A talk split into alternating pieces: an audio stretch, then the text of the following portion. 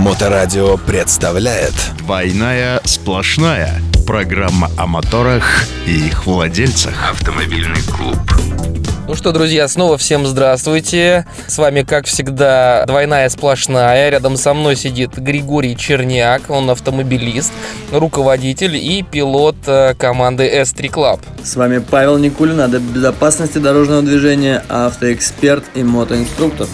Ну и сегодня мы, как всегда, приготовили для вас э, две темы. Начнем мы с воспоминаний 15-летнего, уже, наверное, 15-летнего, да, автосалона в Москве. Вспомним, что тогда было в трендах.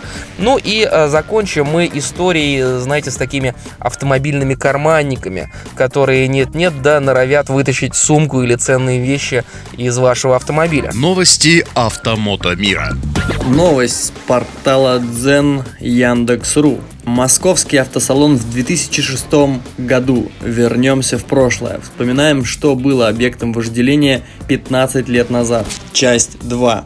Итак, 2006 год. Московский международный автомобильный салон. 31 августа был тогда летний день, день для прессы. Итак, топовые модели представлены тогда Mitsubishi Lancer 10, Cherry Tiggo T11, Cherry A21 Fora, космический Nissan, Citroën C Triumph, Citroën C4, мечта тех лет, 2006 год, Renault Clio, кстати, тогда еще были модификации Renault Clio Sport, Renault Space, новая премьера Renault Logan, обновленная Jetta, повторюсь, 2006 год, Volkswagen Phaeton, эта модель тогда вызвала большущий интерес, потому что это был уже бизнес-класс. Шкода Румстер – инновационная модель, которая внешне была не совсем обычная. Шкода Фабия, Fiat Punto, Sanyong Action и многие другие модели, такие как Mazda 6, Ford Focus 2, Opel Corsa, Opel Astra, Opel Vectra APC, были представлены тогда. Да уж, такие воспоминания достаточно отдаленные. Ну что, автор нам предлагает вернуться в прошлое и посмотреть на то, а, какая была жизнь 15-16 лет назад. Ну, а я предлагаю сравнить эту выставку с сегодняшними реалиями и посмотреть, что эти автомобили тогда, блистающие на подиуме, показали из себя на протяжении следующих лет. Первое, что меня удивляет, это отсутствие Мерседесов и BMW. Э, видимо, тогда наш рынок не очень был к ним готов. Ну, как бы зато, да, огромное количество французских микроавтобусов, компакт-венов даже, да. Я имею в виду, конечно, Espace, я имею в виду Renault Clio, но это не совсем компакт-вен. Ну, такие вот автомобили французские, да. Огромное количество китайцев, кстати, было на этой выставке. Э, Cherry Tiggo T11, допустим, А21, которая фора. Все эти китайцы до наших дней уже не дожили практически, они все уже давно сгнили. Значит, э, что еще порадовало? Конечно, порадовал любимый мною, по крайней мере, Логан первого поколения. Вот уж автомобиль, который точно навел шороху на нашем рынке. И можно ли было тогда понять, да, э, как надолго он закрепится у нас и как долго он будет будоражить сердца автомобилистов своей надежностью, дешевизной обслуживания и неприхотливостью. А вот Mitsubishi Lancer 10, конечно, с безумным дизайном, особенно для тех времен, особенно после девятки, да, с уже к тому времени устаревшим дизайном, он, конечно, всех удивил и не показал он ни той самой надежности девятого лансера, не той комфортабельности. Поэтому сильно просел. Ну и, конечно, вот этот вот Nissan, который был поставлен на эту выставку, такой э, трехдверный внедорожник, почему-то по дизайну очень сильно напоминает сегодняшний патруль. Ну, э, видимо, тогда уже закладывались э, нотки дизайнерских решений будущего. Что еще? На что еще стоит обратить внимание в этой подборке? Значит, э, Фейтон. Фаэтон прекраснейший автомобиль. К сожалению, да, надо понимать, что Фаэтон э, очень во многом это Туарек первого поколения. Туарек первого поколения, к сожалению, получился не очень удачным с точки зрения надежности. Ну и Фаэтон тоже. Сегодня, кстати, э, те, кто хотят э, былой роскоши, могут приобрести Фаэтон за недорого. Они сейчас недорого стоят, не очень они популярны на вторичке, потому что дорогие в обслуживании. Fiat Punto как появился, так и исчез на нашем рынке. Sangyong Action чуть-чуть подольше подержался, но, опять же, ничего мне сильно сказать про этот автомобиль не хочется. А вот Mazda 6, Mazda 3, вот в этих кузовах э, они, конечно, очень хорошо расходились, но, к сожалению, они все сгнили уже практически, особенно в Питере. А, Ford Focus второго поколения. Вот оказалась бомба, да, на рынке. Кто бы мог тогда предположить, хотя могли, потому что первое поколение продавалось неплохо, а второе вообще вы, выкатили на российскую сборку, поэтому Ford Focus 2 тоже заслуживает внимания и воспоминаний о том, как он выходил на рынок. Ну и забавность такая была на, этом же, на этой же выставке. А, зрителей развлекал робот Асима. А, я так понимаю, у стенда Honda он стоит. Вот кто думал тогда, что Honda придется с нашего рынка практически уйти? Ну и, конечно, шикарнейший автомобиль э, из Ирана. Это был э, Ходра Самант. Напомню, он построен на базе Peugeot 405, достаточно старого автомобиля уже к тому времени даже.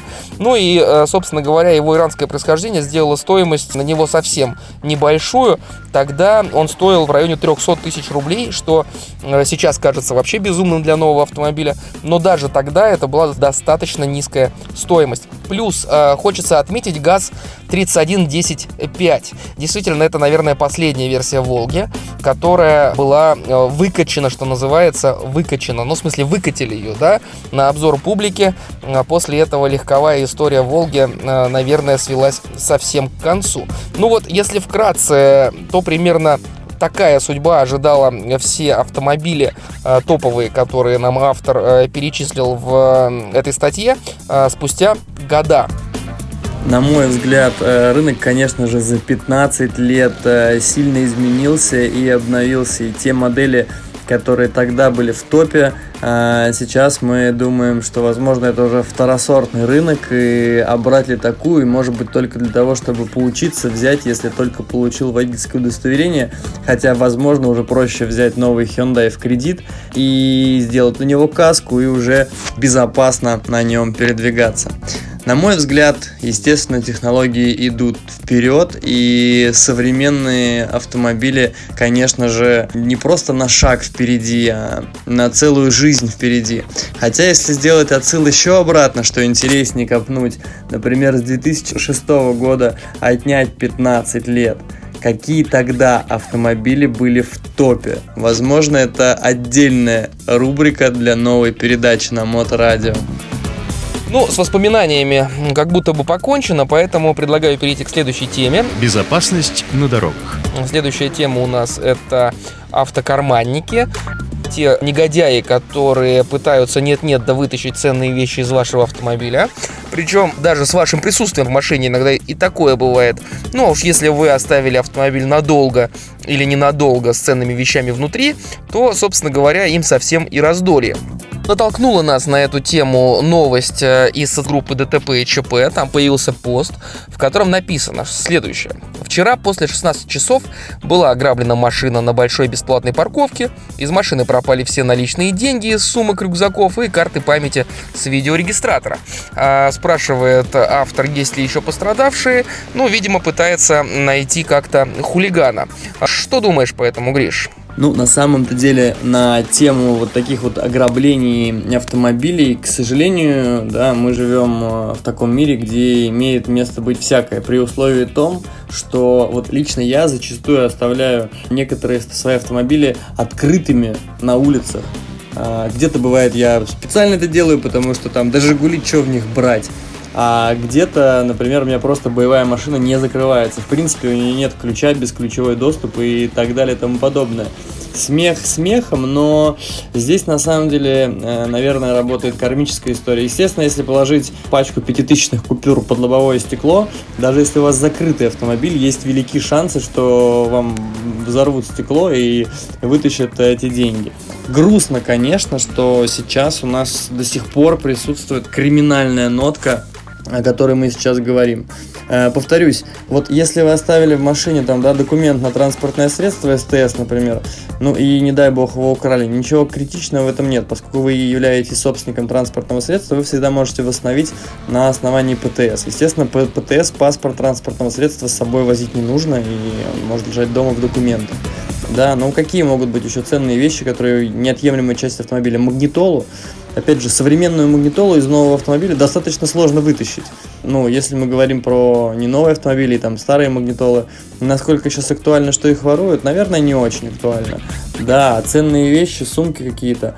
Ну, вопрос такой, опять же, если автомобиль не тонированный, в нем, повторюсь, э, как э, такая приманка лежит, да, там, на заднем сиденье автомобиля огромная сумка, из которой торчит там два ноутбука Apple, то, естественно, есть шансы, что придя, вы не увидите своих ноутбуков и не увидите э, целого стекла. Поэтому, на мой взгляд, максимально осознанно нужно к этому подходить.